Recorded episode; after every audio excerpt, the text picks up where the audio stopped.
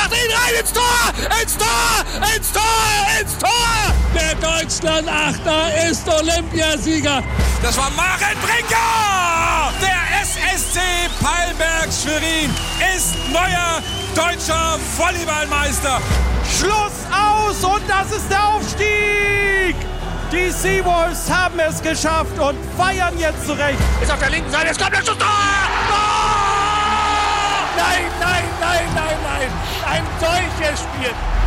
Sport, der Sportpodcast von NDR1 Radio MV. Schönen guten Tag zu einer neuen Folge Spomf, wie immer, mit meinem geschätzten Kollegen Tobias Blank. Hallo. Moin. Und mein Name ist Robert Witt und ja, aktuell ist zumindest äh, diese Sportart, um die es heute geht, ähm, sehr in der Diskussion. Handball, Handball-Weltmeisterschaft in Ägypten, zumindest sehr streitbar, Tobi, aber wir haben da jemanden, der ist quasi Experte heute für uns, ne?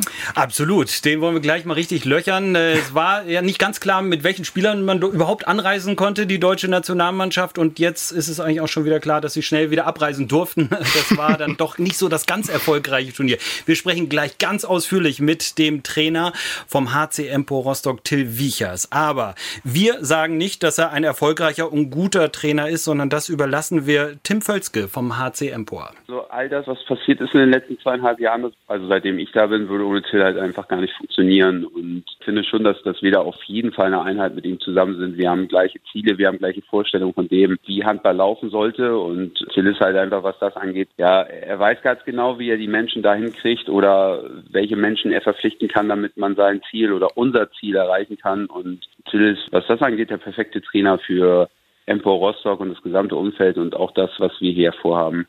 Tja, einen besseren Einstieg kann es nicht geben. Herzlich willkommen, Till Wichers. Herzlich willkommen, vielen Dank.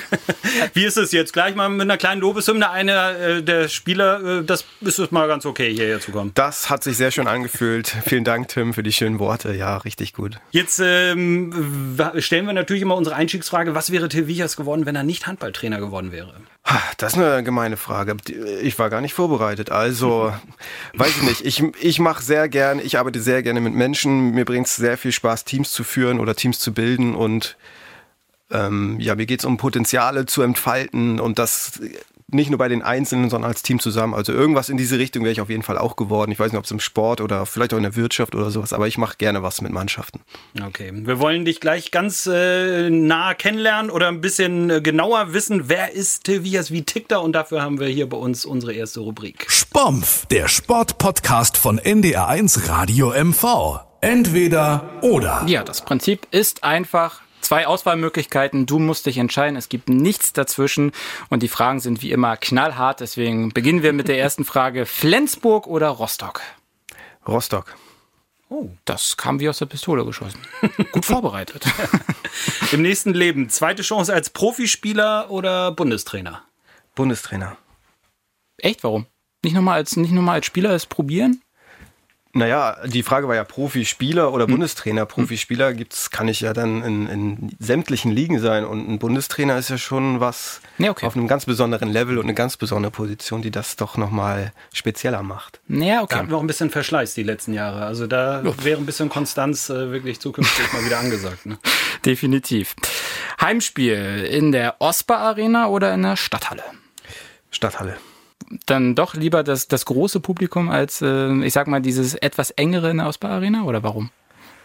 Ähm, naja, hauptsächlich haben wir in der Stadthalle ja fast immer vor ausverkaufter Halle gespielt, oder zumindest mit einem sehr großen Haus, was dann wirklich was extrem Besonderes ist. Und die Energie, die dort freigesetzt wird, ähm, ja, dafür spielt man Handball das, oder dafür macht man das Ganze, weil das einfach ein richtig tolles Gefühl ist und so viel äh, Potenzial freisetzt, was eigentlich nicht möglich gewesen ist. Wobei in der Ostbar Arena unsere Spiele auch riesig viel Spaß gemacht haben. Ich glaube, wir sind jetzt in der dritten Saison hintereinander ungeschlagen zu Hause. Und in der Ostbar Arena haben wir ja auch unsere Meisterschaft gefeiert. Von daher haben wir dort auch so einen ganz speziellen Draht zu unseren Zuschauern, weil es, weil es ja einfach immer ausverkauft ist und eigentlich auch zum großen Teil immer dieselben Zuschauer dort sind, wo man sehr, schon eine große Bindung aufgebaut hat und nach den Spielen immer im Kreis alle zusammenkommen. Das ist schon was Besonderes, aber ja, 5000 Zuschauer sind dann doch nochmal die Krönung obendrauf. Und es ist nicht ganz üblich in der dritten Liga vor so einem Publikum zu spielen.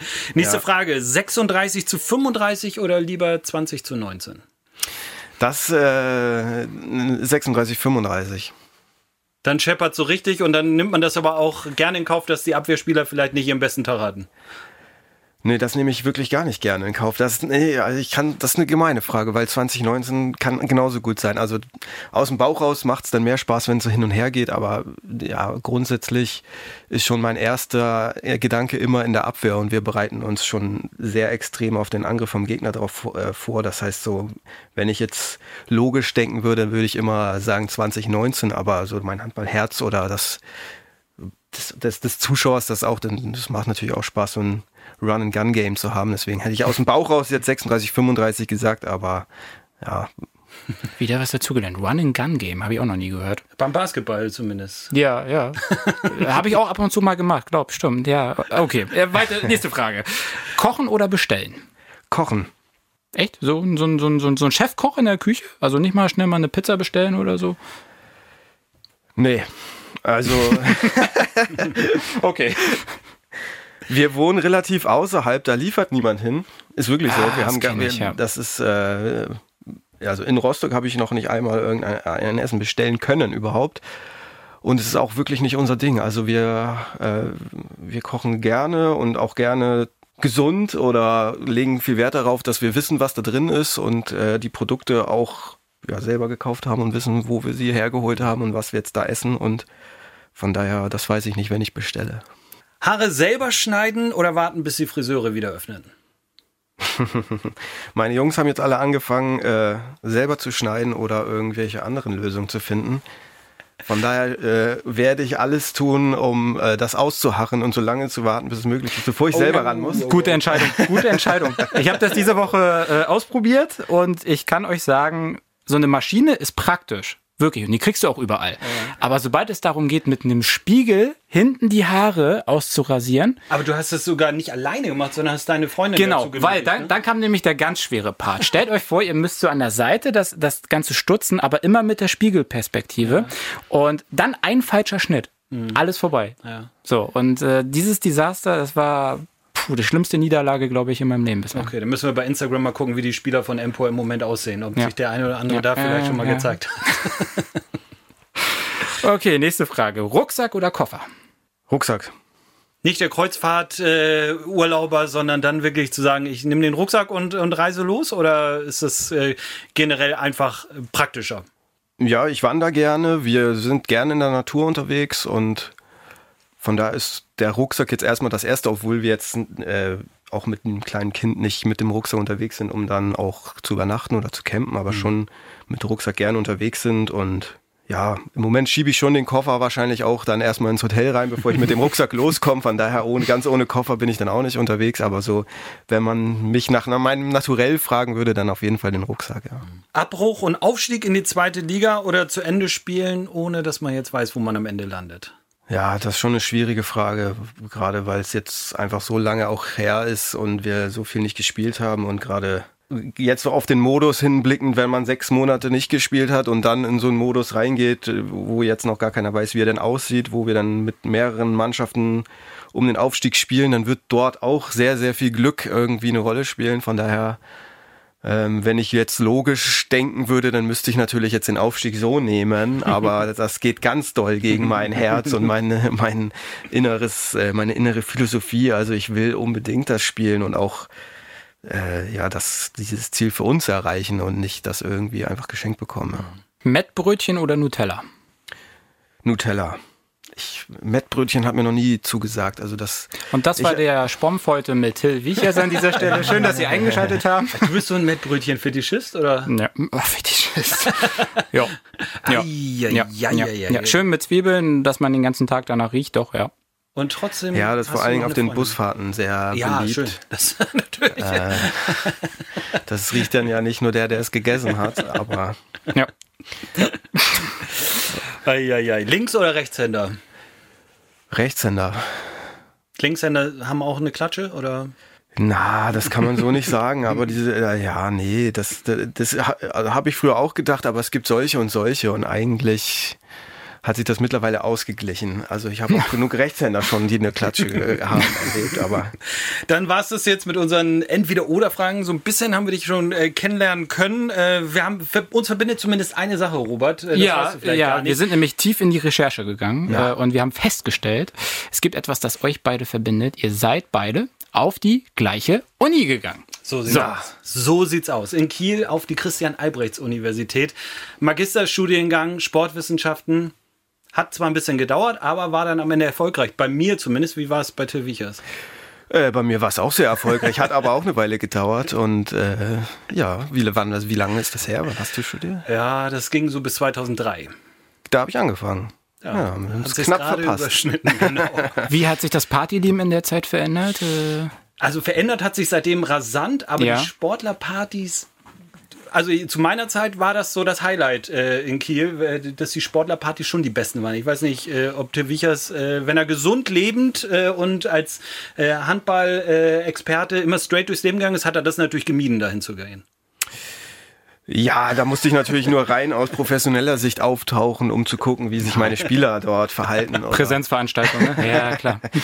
Nee, das war auch zu meiner, zum Beginn meiner Studienzeit noch äh, ja, eins der Highlights. Bei dir war es ja sogar so karrieretechnisch, warst du ja richtig aktiv, ne? So Jugend trainiert für Olympia habe ich da mal gehört, bei dir auch. Und Ja, alles. wir hatten also. auch an der Uni äh, hatten wir auch den Co-Trainer des THW, der damals äh, am Anfang meines Studiums auch noch als Dozent mit war und äh, dann Jugend trainiert für Olympia. Okay, da sind wir glaube ich Vorletzter geworden. Als Hamburger Teilnehmer immerhin. äh, hat man da nicht viel zu bestellen gehabt, wenn da Schränke irgendwie aus Bayern ankamen und man hatte das Gefühl, diese sind mindestens zwei, drei Jahre älter, aber es war wohl alles regelkonform und wir waren einfach vielleicht nur einen Tick zu schlecht. Aber hat trotzdem Spaß gemacht und waren schöne Tage, die man in Berlin hatte.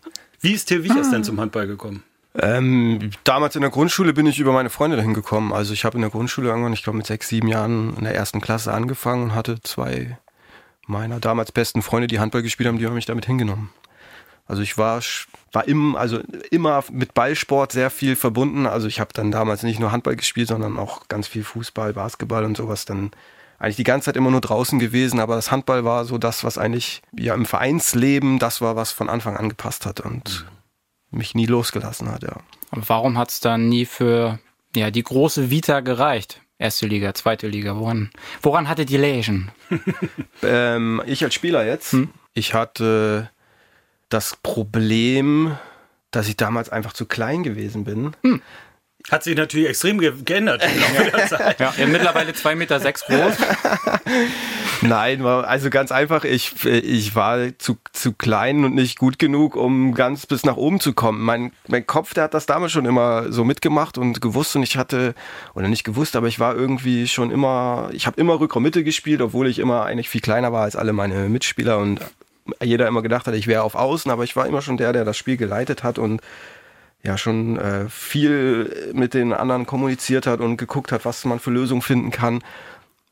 Nur habe ich die halt selber nicht gefunden. Ich habe meinen anderen Teamkollegen dann schon damals immer gesagt, was, was sie machen sollen oder was das Beste ist. So und dann habe ich mich verletzt oder hatte Knieprobleme mit 17, 16, 17 Jahren, die dann immer doller geworden sind, habe ich nicht aufgehört äh, zu spielen und musste eigentlich mit 18 dann schon aufhören mit Handball und bin mit, äh, mit 17, mit 17 bin ich Trainer geworden. In dem Moment, wo ich aufgehört habe, Handball zu spielen, weil meine Knie nicht mehr mitgemacht haben, habe ich zwei Jahre, zweieinhalb Jahre, glaube ich, gar nicht gespielt. Dann habe ich wieder angefangen, selber auch noch was zu machen, war dann aber schon als Trainer so weit drin, dass ich zu dem Zeitpunkt, wo ich wieder angefangen habe, teilweise schon drei Mannschaften gleichzeitig trainiert habe und äh, dann ich damals dann schon wusste, okay, das macht mir noch Spaß hier zu spielen, aber wenn es höher gehen soll, dann wird das auf jeden Fall als Trainer sein und nicht als Spieler.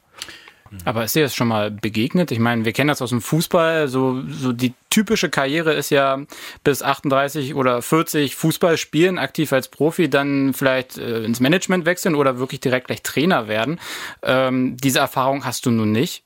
Hast du das Gefühl, dass es da schon mal, ich sag mal, Reibungspunkte gab im Verlaufe deiner Trainerkarriere, dass es da Stimmen gab, so von wegen, ey, du hast doch nie auf dem hohen Niveau gespielt, warum willst du mir hier jetzt was erzählen? Das denkt man immer und das äh, ich weiß, dass es diese Stimmen natürlich gibt und die sind äh, natürlich von außen immer da und das ist auch irgendwie ganz normal. Aber am Ende zählt in der Mannschaft immer nur, ob ich dem Spieler helfen kann, jetzt gerade erfolgreich zu sein, weil das das Einzige ist, was den Spieler interessiert. Am Ende und ihm helfen kann, sich weiterzuentwickeln. Das sind die zwei Sachen. Er will erfolgreich sein und er will besser werden.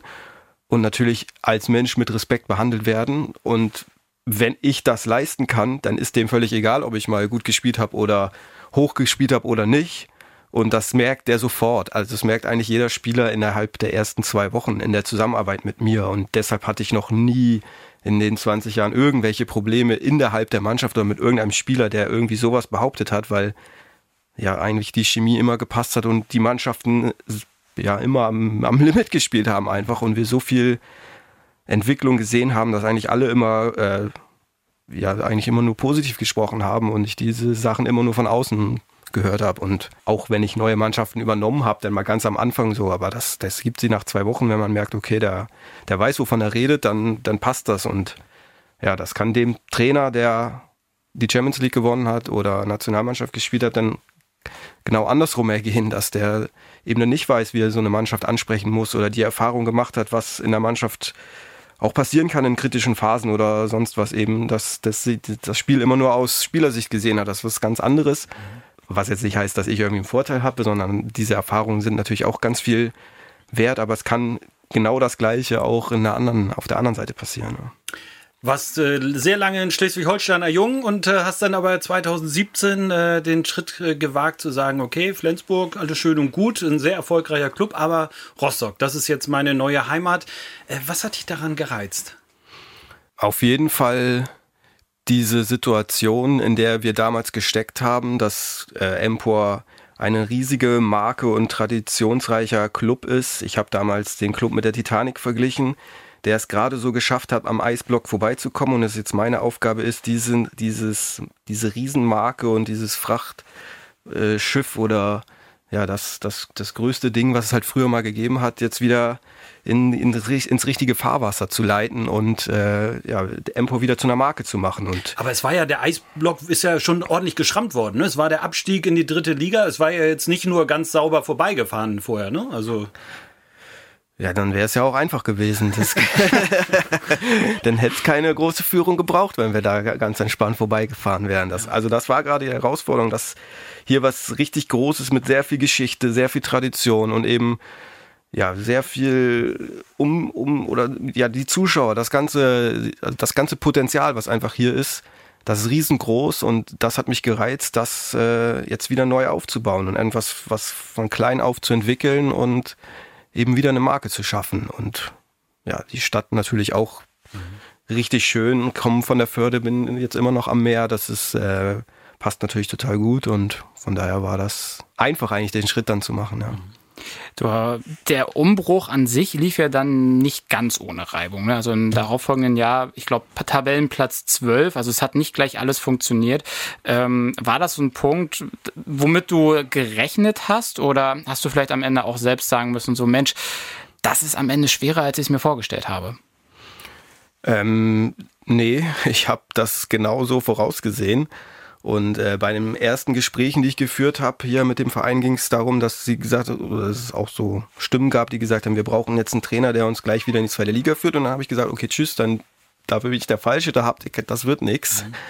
Und habe dann äh, in mehreren Gesprächen ein Fünfjahreskonzept vorgestellt, in dem es immer darum ging, dass das Wichtigste ist, Empor wieder zu einer Marke zu machen und äh, ich immer davon gesprochen habe, dass unsere Marke sein soll, Gewinn mit Charakter, dass wir eben für Identifikation stehen, für Vertrauen, für Respekt und für vor allen Dingen Zusammenhalt, dass wir das auf der Platte zeigen und eben auch mit im Zusammenleben mit Sponsoren, mit den Zuschauern und dem ganzen Umfeld wir einfach wieder schaffen, für etwas zu stehen. Und mein Fünfjahresplan war so, das erste Jahr war ganz klar Überleben. Und das zweite Jahr war dann der Aufbau, also der eigentliche Umbruch und der Aufbau. Das dritte Jahr dann angreifen und gucken, was so, was dann noch fehlt. Und Jahr vier und fünf war, jetzt wollen wir dann die Strukturen für die zweite Liga auch haben und dann auch sportlich versuchen, dieses Ziel zu erreichen. Das heißt, ich habe immer von Anfang an gesagt, im ersten Jahr geht's nur darum, dass wir die Klasse halten. Das wird schon schwer genug. Und von daher war ich sehr darauf vorbereitet, dass es so wird und äh, bin deshalb eigentlich sehr zufrieden und habe das erste Jahr immer noch sehr viel in Gedanken und weiß, dass das eine Riesenleistung war, die wir dort abgeliefert haben. Was wirklich sehr, sehr schwierig war, dort äh, nach so einem Riesenumbruch wieder reinzukommen. Aber wenn jetzt Corona-bedingt natürlich ihr lange nicht gespielt habt, dann seid ihr aber eigentlich im Plan momentan. So wie der Lauf der Dinge eigentlich angedacht war, so hat es dann jetzt auch funktioniert? Eigentlich sind wir weit vor unserem Plan, weil wir im zweiten Jahr, wo ich eigentlich davon gesprochen habe, dann äh, aufzubauen, und wir mit dem Saisonziel einstelliger Tabellenplatz in die Saison gestartet sind, Meister geworden sind und am Ende nur mit einem Tor in der Relegation gescheitert sind. Äh, also das war völlig eine Sensation eigentlich und ja, dann sollte das dritte Jahr der Angriff sein. In dem Jahr sind wir dann wieder durch Corona äh, ganz knapp gescheitert und hatten ja Dessau deutlich geschlagen, die dann aufgestiegen sind aufgrund dieses Quotientenregel. Und jetzt im vierten Jahr, wo ich gesagt habe, ja, da wollen wir jetzt mal wirklich angreifen, sind wir Erste, haben alles gewonnen und haben alles in der Hand. Also von daher, äh, ja, sportlich sind wir unseren, diesem Plan eigentlich weit voraus und, oder jetzt waren wir weit voraus, jetzt sind wir voll drin und schade, dass wir, dass wir so wenig zeigen können, ja. Ja, aber es äh, gibt, äh, wenn man so eine Mannschaft hat äh, und einen Trainer hat, dann gibt es auch immer so gewisse Macken. Dann gibt es immer so, dass man auch sagt, okay, der Trainer, ich, ich vertraue dem, ich glaube dem, der hat Ahnung. hat Wiechers denn eigentlich auch ja. eine Macke, die nee. die Spieler vielleicht uns erzählt haben könnten? Nein, das Nein. kann ich mir nur wirklich nee. nicht. Nee, das, nee. das, das, das, das glaube ich nicht. Okay, Tim Völzger hat doch irgendwas festgestellt. Mhm. Was mir mal super aufgefallen ah. ist, bevor das alles hier angefangen hat mit Corona und, und Hände desinfizieren, Till ist jemand, der am liebsten immer, ich glaube, bestimmt in Handschuhen rumlaufen würde. Also egal, wenn er, also er macht, hat bei uns in der Kabine immer die Runde gemacht und hat jedem Hallo gesagt per Handschlag und dann ist er sofort zum Desinfektionsspender gegangen und hat seine Hände desinfiziert. Und äh, ich glaube, der würde am liebsten Desinfektionsmittel trinken, damit er halt immer gesund bleibt. Und das ist natürlich schon eine große Macke, zeigt aber auch, dass er sehr verantwortungsvoll ist, was das angeht. Ja, genau. Was sagt der Trainer Ja, dazu? vielen Dank, Tim, gerade von dir was heißt das? Hände? Das sind äh, tiefe Einblicke hier gerade. Ja, er hat recht. Also, ich bin ertappt. Also, ich. ich habe schon immer versucht, äh, die Hygienemaßnahmen, die jetzt gang und gäbe sind, äh, einzuhalten und mir, nachdem ich so viele Hände berührt habe, äh, dann schnell wieder die Hände zu waschen. Mhm. Welchen Einfluss hat denn der Trainer überhaupt auf seine Mannschaft im Moment, in dieser Phase, wo jetzt seit Wochen und Monaten kein Spiel stattfindet? schwierig, weil das kann jeder Trainer erstmal für sich selbst entscheiden, wie viel Einfluss er jetzt nehmen möchte. Und ich tue das im Moment nicht so sehr, weil ich glaube, dass die Spieler alle alt genug sind und alle eine starke Persönlichkeit haben und alle ihre Ziele genau kennen im Kopf und wissen, was sie am Ende wollen, aber wissen auch, dass es auch, wie ich eben schon sagte, im Moment auch andere Sachen gibt und ich überlasse da viel die Verantwortung den Jungs und sehe keinen großen Sinn da drin im Moment so ein Ziel künstlich hervorzuheben äh, oder irgendwie die Energie hochzufahren oder die Mannschaft bei Laune zu halten oder sowas, weil es einfach im Moment ja meiner Meinung nach Schwachsinn ist und nichts bringt. Also jetzt. Aber wie regelmäßig seht ihr euch? Wir trainieren dreimal die Woche im Moment, also sind so ein bisschen im ja, Standby-Modus und im Halten-Modus und versuchen dort vor allen Dingen Energie aufzubauen und zu regenerieren, um dann die Kraft zu sammeln für dann eine richtige neue Vorbereitungsphase, um uns dann auf diese, diese Endspiele vorzubereiten. Aber im Moment trainieren wir dreimal in der Woche relativ entspannt. Mhm. Jetzt geht es natürlich aber darum, irgendwie die Spieler zwar nicht bei Laune zu halten, aber, sondern, aber schon äh, irgendwo wettkampffähig zu halten, dass der Rückstand, den man aufbaut, nicht äh, allzu lang das dauert, um das wieder in die richtige Richtung zu bringen. Aber wir haben uns auch mal in der Mannschaft umgehört und haben gehört, dass es auch durchaus, durchaus skurrile Sachen gibt, die du im Training gemacht hast. Und da hat Robert Wetzel mal mit uns gesprochen. Ich kann mich erinnern, dass wir zum Beispiel mal vor, in der letzten Saison irgendwie hat Phil bei uns Augengymnastik eingeführt mal eine Zeit lang, dass man so ein bisschen das periphere Sehen da trainiert und für solche Maßnahmen ist er dann doch zu haben anscheinend und ja, stößt bei manchen dann vielleicht ein bisschen auf Verwunderung bei uns. Also er ist da relativ innovativ, was auch seine Methoden angeht. Mach mal bitte vor. Ja, mach mal vor. Augengymnastik, wie geht das? Der, der, Augengymnastik, da muss man versuchen, mit dem Auge zum Beispiel nach links oben so weit wie man kann zu gucken und dann nach rechts unten. Und versucht so seine seinen Fokus auseinanderzuschieben. Und das macht doch mal ein paar Mal, dann werdet ihr merken, wie anstrengend das ist. Und äh, oder den Fokus auf etwas Weites zu legen und dann wieder schnell auf etwas Dichtes. Oder dann halt, wenn der Ball ins Spiel kommt, den einen Ball zu beobachten und den anderen Ball. Und damit haben wir natürlich einfach so ein bisschen grundsätzlich geschult, dass es wichtig ist, äh, zu wissen, wohin man guckt und seinen Blick zu steuern, weil das gerade im Handballspiel geht es immer darum, Entscheidungen zu treffen. Viel mehr als um alles andere geht es darum, Entscheidungen zu treffen und die werden im Kopf getroffen und dafür muss ich als allererstes alles sehen und wissen, wo wer ist und wenn ich das gar nicht kann, dann kann ich auch keine guten Entscheidungen treffen. Glaubst du, dass es bei der Mannschaft gut angekommen ist? Total.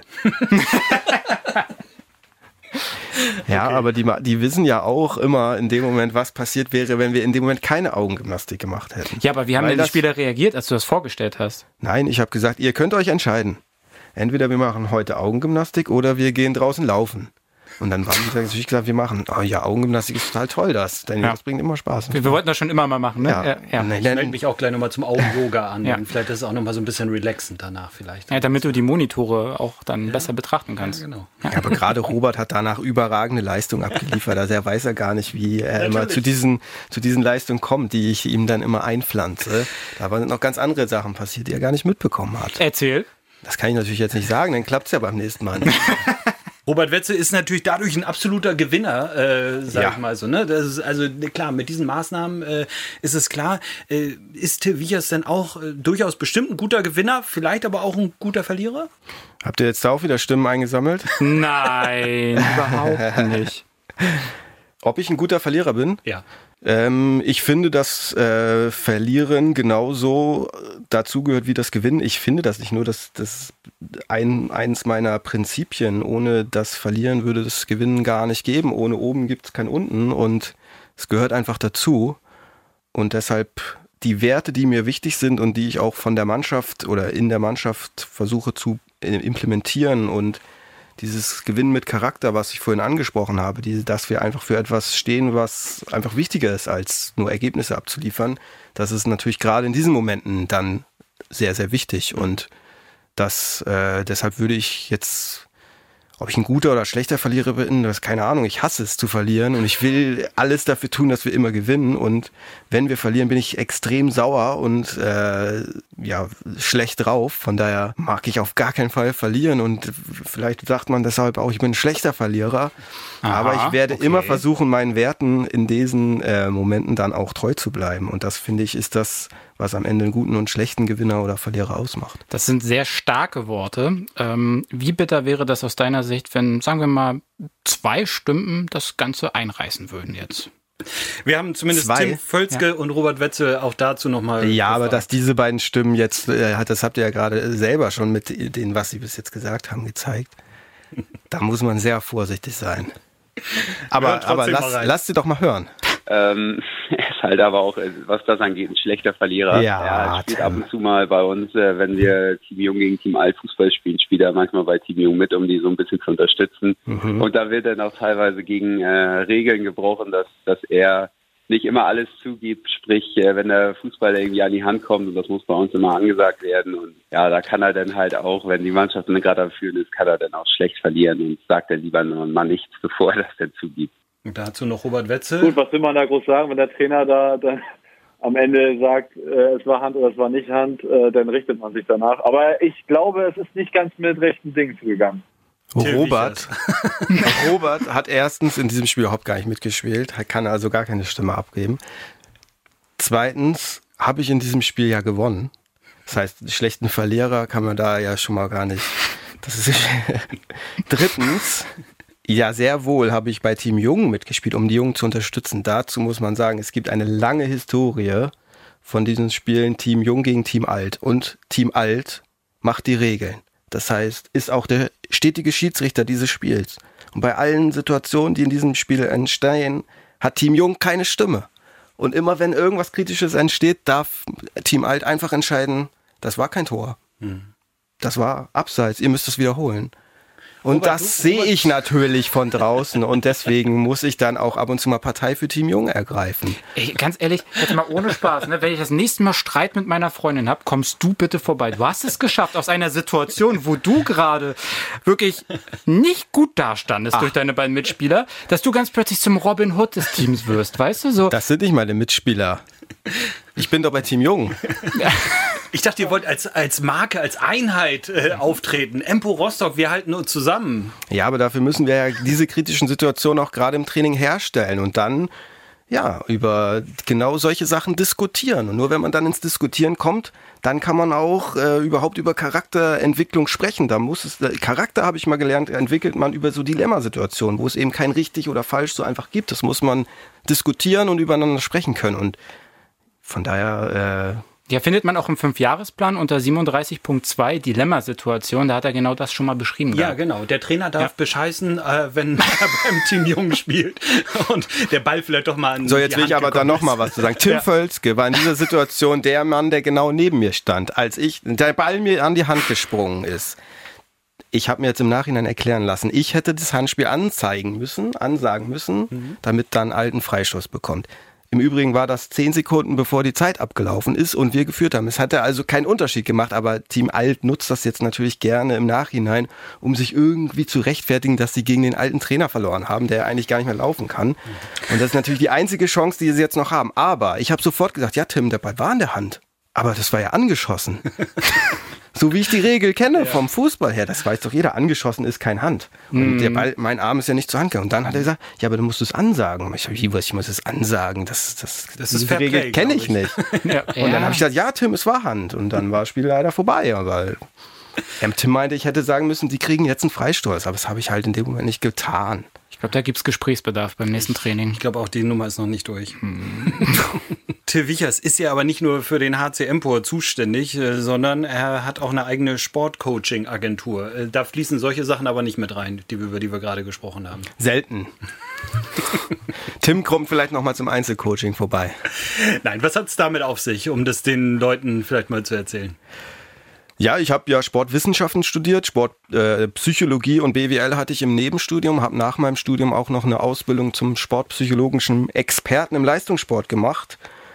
Und ähm, ja, habe ja vorhin schon gesagt, ich war selber als Sportler immer zu klein, hatte aber schon immer so dieses Fable dafür für entscheidende Situationen und immer dieses, diese Situation oder dieses, dieses Gefühl dafür, was man anderen sagen muss, damit sie jetzt in richtigen Moment ihre Leistung rauskitzeln müssen. Schon als Kind und dann später eben auch als junger Trainer. Und das war immer das, was mich am meisten gekitzelt hat, eben gut zu sein, wenn es drauf ankommt. Und was, was machen die richtig guten Spieler, die Champions, besser als die, die vielleicht im, dann, wenn es drauf ankommt, nicht das abrufen können, was sie ausmacht. Und ja, das habe ich dann halt versucht in meinem Studium und eben über diese Ausbildung dann auch wissenschaftlich dazu zu lernen, ganz viel gelesen und dann habe ich diese Firma gegründet, äh, Prepare to Win, vor jetzt sieben Jahren und habe dann angefangen, Einzelsportler auch zu coachen und äh, in ihrer Karriere zu betreuen, einfach äh, langfristig auch Karrierepläne zu entwickeln für gerade junge Talente, junge Sportler, die in diesem Pro, äh, in diesem vom Sprung in, vom Jugendbereich in den Profibereich gewesen sind oder auch sind, aber auch Profis, die dann ja wirklich jeden Tag ein Topspiel haben und wir dann einfach von Tag zu Tag, von Spiel zu Spiel immer geguckt haben, was, wo, wie ist heute dein Zustand, was können wir machen, damit du am Wochenende top ablieferst. Und ja, da, so ist das Ganze entstanden und darüber gebe ich Vorträge für Vereine, Verbände oder äh, in der Wissenschaft, äh, in der Wirtschaft für Institute, habe auch Führungskräfte an der Handelsakademie schon gecoacht oder sowas mache ich immer. Äh, ja, so viele Sachen und ja, das ist einfach meine Leidenschaft, die jetzt einfach perfekt so zusammenpasst, würde ich sagen. Dann nehmen wir uns mal mit in diese Welt. Also wenn ich als Sportler dann zu dir kommen würde, ähm, wie schaffe ich es, erfolgreicher zu sein? Wie würdest du mit mir als Sportler anfangen? Das erste ist, dass man verstehen muss, in welchem Zustand man seine bestmögliche Leistung abrufen kann. Wenn man das verstanden hat, dann kann man auch sein ganzes Verhalten, sein ganzes Mindset irgend darauf abrichten, so zu denken, dass man am Ende in diesen Zustand kommt, den man braucht, um am Spieltag gut zu sein. Und das Entscheidende ist eigentlich dafür die Energie. Also wie muss die Energie sein, damit ich im richtigen Moment abliefern kann? Und da ist einfach der erste Schritt, einfach zu fragen, was, wie hat sich's angefühlt, als du dein, dein allerbestes Spiel, deine allerbeste Performance abgeliefert hast, die du jemals gemacht hast? Und dann frage ich, hat's Spaß gemacht? Ja, Erwartbare Antwort. und da kommt meistens, ja, das hat richtig, richtig, richtig viel Spaß gemacht. Und dann frage ich, und wie war deine Energie? Hast du das Gefühl, dass es anstrengend war? Meistens wird dann geantwortet, ich hätte noch drei Tage weiterspielen können oder vier Tage. Und Aber als es dann zu Ende war, habe ich gemerkt, oh, dass ich eigentlich kein Stück mehr laufen kann und bin auf dem Feld zusammengeklappt. So, man hat das Gefühl, unendliche Kraft zu haben, unendliche Energie. Es macht riesig viel Spaß und man merkt überhaupt nicht, wie anstrengend das ist, aber am Ende gibt man alles, was man hat. Und dann frage ich, und wann, an was hast du gedacht? Welche Gedanken hattest du dabei? Dann kommt meistens, das weiß ich nicht mehr.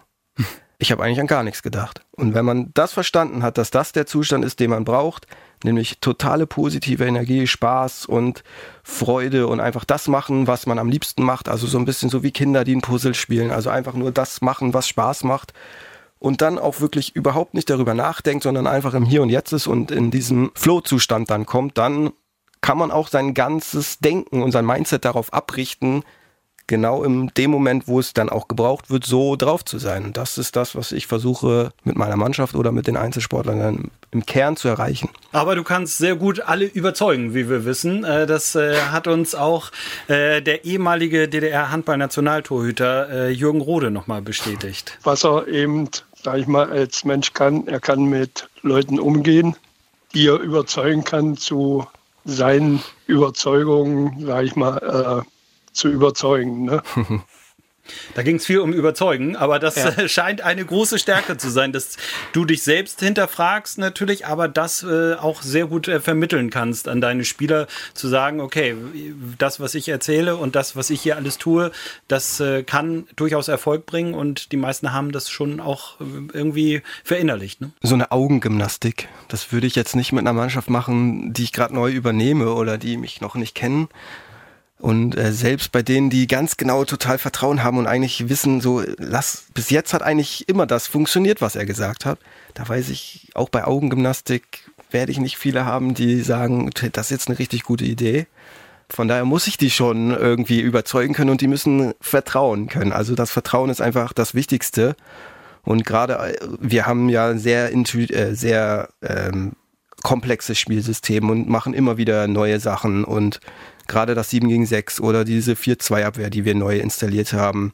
Das sind immer so viele Sachen, wo die, Spieler immer als erstes sagen, okay, gucken wir mal, ob das funktioniert. Und äh, wenn wir das dann trainieren, dann klappt es halt meistens natürlich nicht gleich am Anfang. Aber wir haben jetzt mittlerweile so ein Vertrauen aufgebaut, dass sie wissen, das wird schon funktionieren, wenn wir das so machen, wie er sagt. Und uns, da ist dann immer funktioniert oder fast immer funktioniert, vertrauen Sie mir eben auch bei, neu, bei neuen Sachen oder manchmal sogar bei solchen Sachen wie Augengymnastik, dass Sie das dann halt auch durchziehen. Und das geht natürlich nur, wenn das auch funktioniert, was wir machen. Wenn ich mir jeden Tag irgendwelchen Schwachsinn einfallen lasse, der nicht funktioniert, dann und die Mannschaft mir vertraut, dann ist es halt trotzdem nach dem zweiten Mal weg, dieses Vertrauen, weil es dann nicht mehr da ist, wenn, wenn das Ganze, was wir mir überlegt haben, nicht klappt. Also am Ende kommt es darauf an, dass es auch funktioniert. Auf jeden Fall. Es hätte gerne auch bei der deutschen Handballnationalmannschaft funktioniert, bei der Weltmeisterschaft. Darüber wollen wir gleich sprechen nochmal, aber jetzt kommen wir erstmal auf unsere nächste Rubrik. Spompf, der Sportpodcast von NDR1 Radio MV. Auf die 10.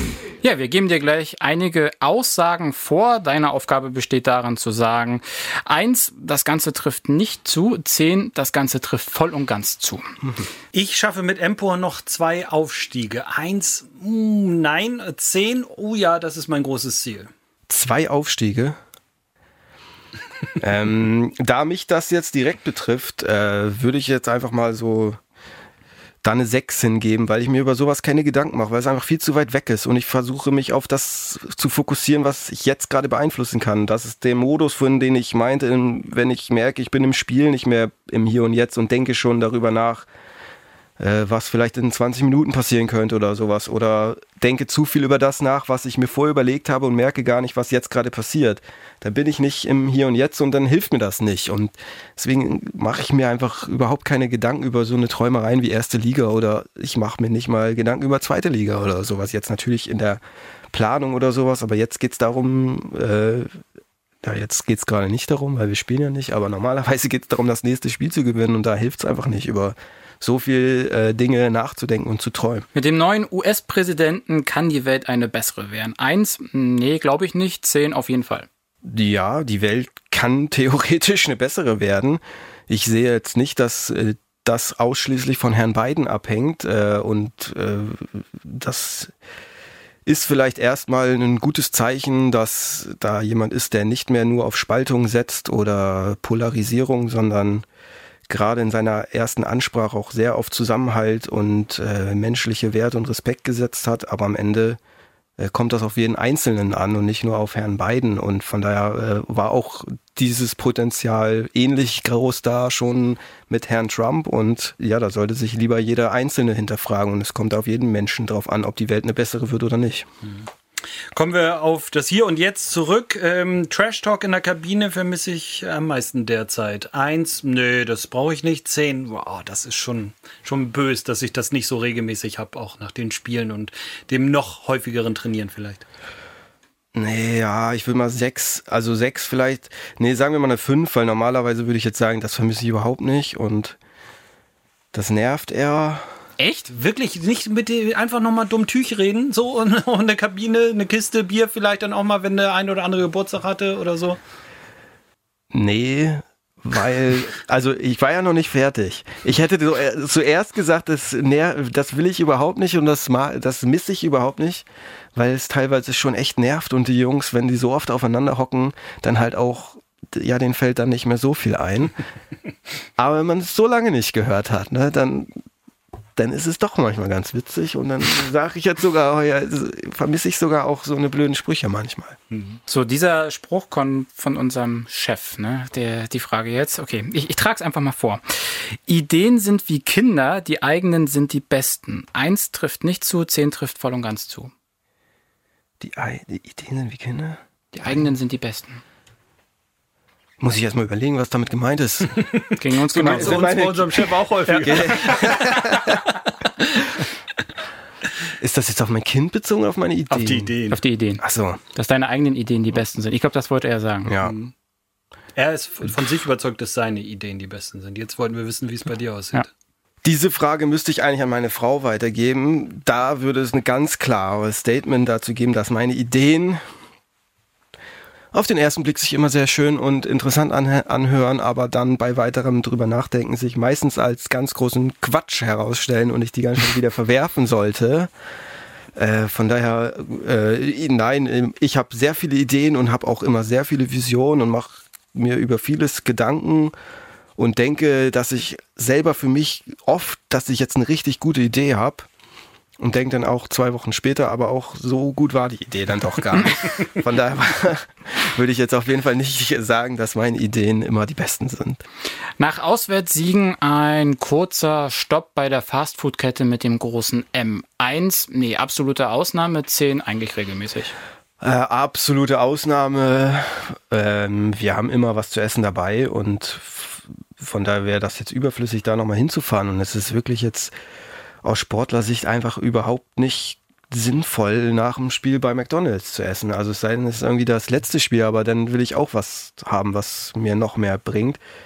Die Mannschaft, also nee, ich habe jetzt auch nicht das Gefühl, dass da das so erwünscht ist von, obwohl jetzt kriege ich wahrscheinlich dann gleich wieder, habt ihr wahrscheinlich gleich wieder eine Stimme, die so gern zu McDonalds fahren würde, aber ja, nee, das ist das ist, das war früher mal. Mhm. Das ist doch keiner mehr heutzutage, oder? Mir geht es auch immer schlechter danach. Letzte Frage in dieser Rubrik. Zu viel rumdaddeln im Social Media Bereich macht doof. Eins, ja, das stimmt. Zehn, nö, ich finde das auch ganz gut. Zu viel rumdaddeln, ne, das macht vielleicht, also kommt auf das Bewusstsein drauf an, was man dabei hat. Das macht jetzt nicht grundsätzlich blöd, aber wenn man seine Aufmerksamkeit nicht bewusst einsetzt, dann wird sie halt heutzutage sehr leicht von etwas geschnappt, was unsere Aufmerksamkeit klauen möchte, ob das Social Media ist oder dann noch die Werbeindustrie, die die Informationen von Social Media nutzt oder was auch immer. Deswegen ist äh, das, finde ich, sehr wichtig, in heutzutage unseren Kindern eben einen bewussten Umgang mit diesen Dingen mitzugeben und für Verantwortung oder unsere, unserer Verantwortung dafür gerecht zu werden, zu erklären, ja, was so gewisse Werbebotschaften bedeuten sollen und da, wie damit versucht wird, einfach nur Aufmerksamkeit zu erhaschen. Und wenn ich dessen mir nicht bewusst bin, dann verschwindet meine Aufmerksamkeit ganz schnell und ich kann mich stundenlang dort verfangen und weiß eigentlich gar nicht mehr, was ich da wollte oder gemacht habe. Und das nervt mich total. Ich versuche, ich will eigentlich immer her meiner Gedanken und meines Bewusstseins sein. Und wenn ich merke, da hat mich jemand geschnappt mit irgendwelchen Dingen, die ich eigentlich gar nicht wollte, dann bin ich echt sauer auf mich selber und äh, mach sofort aus. Sehr gut. Jetzt kommen wir, jetzt haben wir die Rubrik geschafft. Äh, jetzt kommen wir nur noch zum Ende. Jetzt kommen wir einmal zur Handball-Weltmeisterschaft. Äh, war das eine gute Idee, diese WM überhaupt durchzuführen? Ähm, äh, in Ägypten viele zahlreiche Spieler des Champions League-Siegers THW Kiel haben im Vorhinein gesagt, nee, da reisen wir auch gar nicht erst hin. Wir wollen unsere Familie lange nicht alleine lassen und fühlen uns damit nicht gut. Hätte man die WM austragen oder vielleicht doch besser absagen sollen? Ich finde das sehr schwer, genauso wie eigentlich alle politischen Dinge im Moment nicht so richtig Ja oder Nein sind oder schwarz oder weiß oder richtig oder falsch. Also alles, was gerade an Sanktionen oder irgendwie von der Politik auferlegt wird, da gibt's immer ganz viele, die sagen, dass das richtig ist und viele, die sagen, dass das nicht so richtig ist und dass man muss irgendwie versuchen, die richtige Range zu finden und gerade bei der Handball-WM ja, da gibt's absolut sinnvolle Gründe dafür, diese durchzuführen, gerade in der Zeit, wo eben nicht gespielt wird, äh, der, ein, ein, der Sportart ein Bild zu geben oder Gesichter zu geben und ja, einfach Zeit zu geben, im Fernsehen nicht vergessen zu werden. Das ist auf jeden Fall wichtig. Aber natürlich die andere Seite auch, dass äh, in der Gesellschaft gerade sehr viele Dinge nicht stattfinden dürfen. Und da muss man natürlich auch hinterfragen, ob das dann das rechtfertigt, eine Handball-WM durchzuführen ja, das ist auf jeden Fall fragwürdig und genauso dann die Spieler, die sagen, sie bleiben zu Hause, was ich absolut nachvollziehen kann und eben aber auch die Spieler, die sagen, sie finden das schade, dass die Spieler zu Hause geblieben sind, weil sie natürlich mit diesen Spielern besser gewesen wären, kann ich auch nachvollziehen. Ja, und am Ende muss jeder diese Entscheidungen selber treffen und ich muss einfach darauf vertrauen, also bei den Spielern so habe ich vollstes Verständnis für diese Entscheidung bei jedem, sowohl die, die hingefahren sind, als auch die, die zu Hause geblieben sind.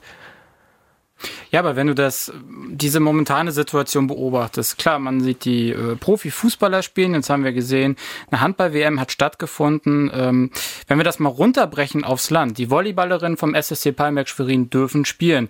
Ähm, die Mannschaft, mit der ihr euch normalerweise die Stadthalle teilen würdet, die Rostock Seawolves, auch die dürfen spielen. Ihr als Handballer dürft aktuell nicht spielen. Es ist schon so, dass du abends dann auch mal dich äh, aufs Sofa setzt und dich fragst, so, warum ist das jetzt so unfair gerade? Warum dürfen wir nicht? nicht? Warum dürfen die?